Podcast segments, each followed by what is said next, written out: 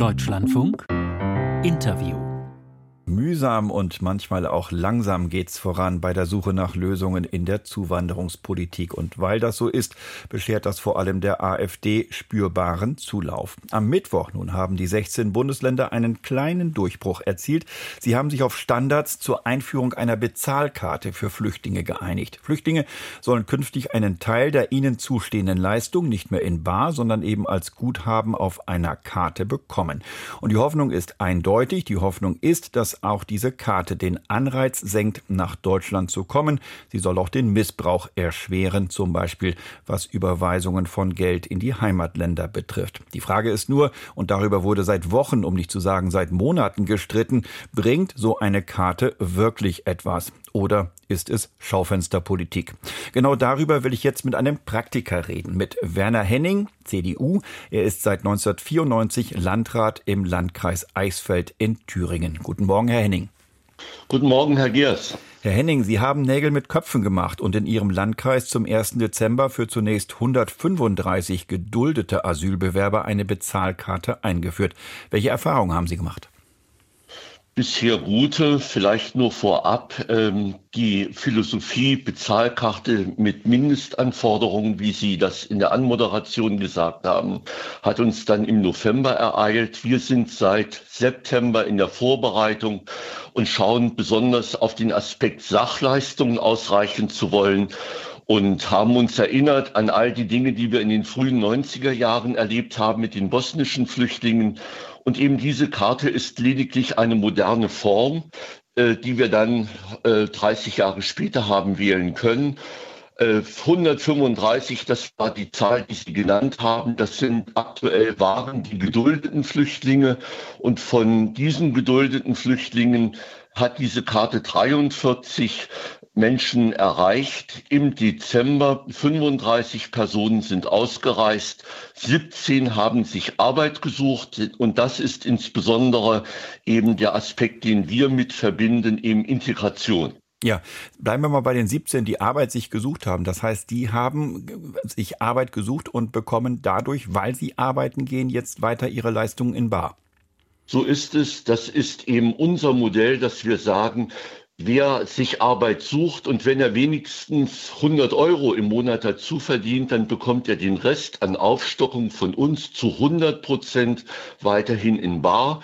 Wer aus welchen Gründen auch immer nicht arbeitet, das wollen wir nicht beurteilen, der erhält 45 Prozent seiner Leistungen in Bar, in Klammern Taschengeld und 55 Prozent der Leistungen auf diese Karte.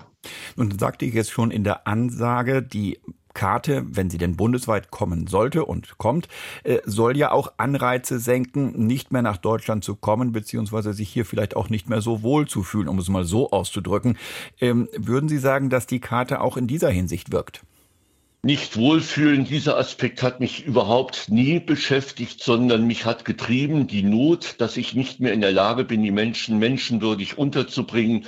Und ich habe Anreize schaffen wollen, dass die Menschen ihr Leben selber, ihr Schicksal selber mehr in die Hand nehmen. Ungemein positiv gedacht. Wir geben Hilfe, wo wir nur können. Und ich glaube schon, dass diese Botschaft ein Stück ankommt. Äh, und insofern äh, ähm, ähm, eben tatsächlich auch äh, wir ein Stückchen vorankommen. Ja, und wir nehmen daneben zur Kenntnis, dass unter diesen Umständen eben so manche eben nicht hier bleiben wollen und reisen aus. Auch das ist vollkommen in Ordnung und das passt dann sicherlich auch zu dem, was Sie als Intention von der Bundesregierung beschreiben. Mhm. Nun haben Sie mit 135 ausgegebenen Karten angefangen und zwar an geduldete Asylbewerber, das heißt Menschen, die ohnehin ausreisepflichtig waren und sind. Werden Sie noch mehr Karten ausgeben und wenn ja, bis wann und an wen? Zum heutigen Stichtag haben wir 71 Karten ausgegeben und erfassen damit 150 Personen. Ab März werden weitere 100 Personen dazukommen. Nicht betroffen sind eben im Moment die Menschen, äh, welche länger als 18 Monate bei uns sind. Dort sagt der rechtliche Hintergrund, dass sie Anspruch auf Geld rundum haben. UMAs, also unbegleitete minderjährige Asylbewerber, also die aber zum großen Teil um die 17, 18 Jahre sind, bekommen auch Geld rundum.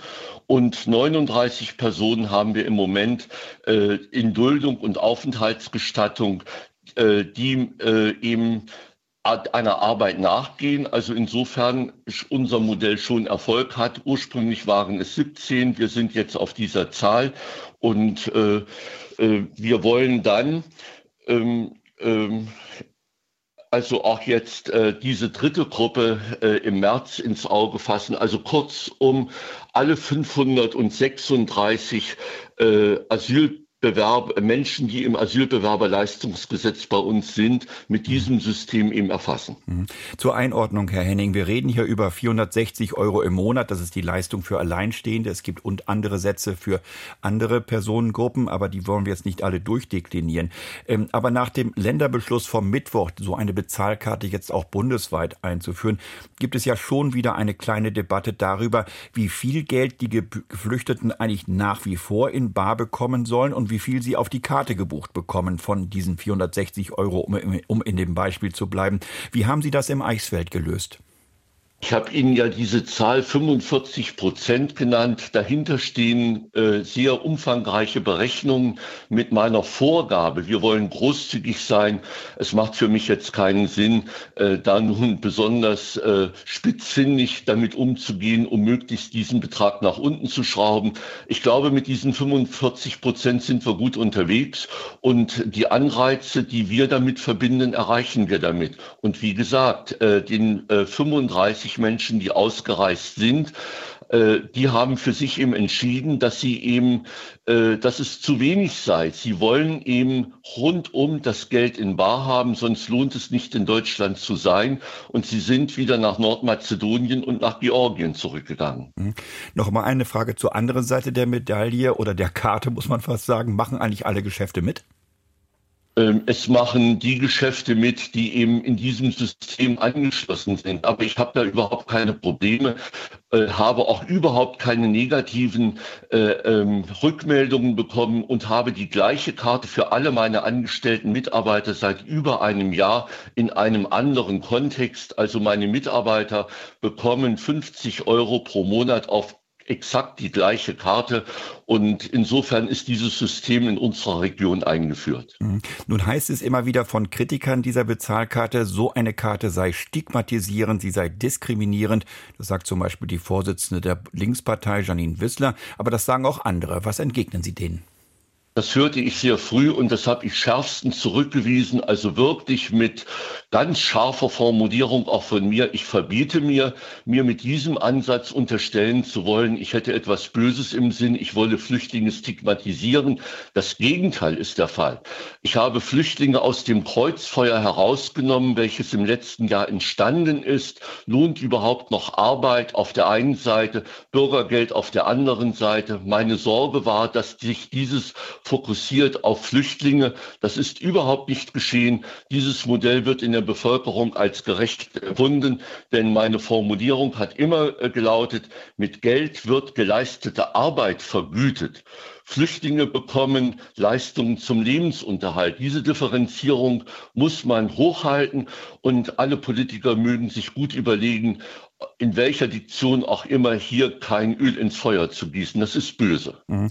Ganz kurz noch, welche Wirkung hat denn die Bezahlkarte bei Ihnen quasi nach innen, also auf die Bevölkerung, die äh, ja häufig Richtung AfD abschmiert, um es mal so zu sagen. Äh, befriedet das?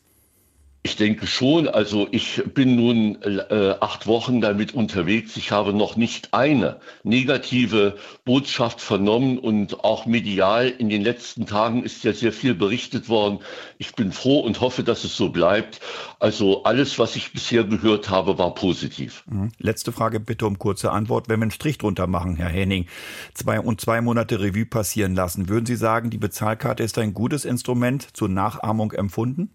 Unbedingt ein Glück, unbedingt ein Glücksumstand, weil es eine, ein Modell ist, welches von unten kommt aus der Basis und nicht schon den ganzen Schwall an Diskussionen vor sich hergeschoben hat. Soweit Werner Henning. Er ist Landrat im Landkreis Eichsfeld in Thüringen und er hat über seine Be Erfahrungen mit der Einführung einer Bezahlkarte für Flüchtlinge berichtet. Vielen Dank, Herr Henning, ins Eichsfeld. Bitteschön.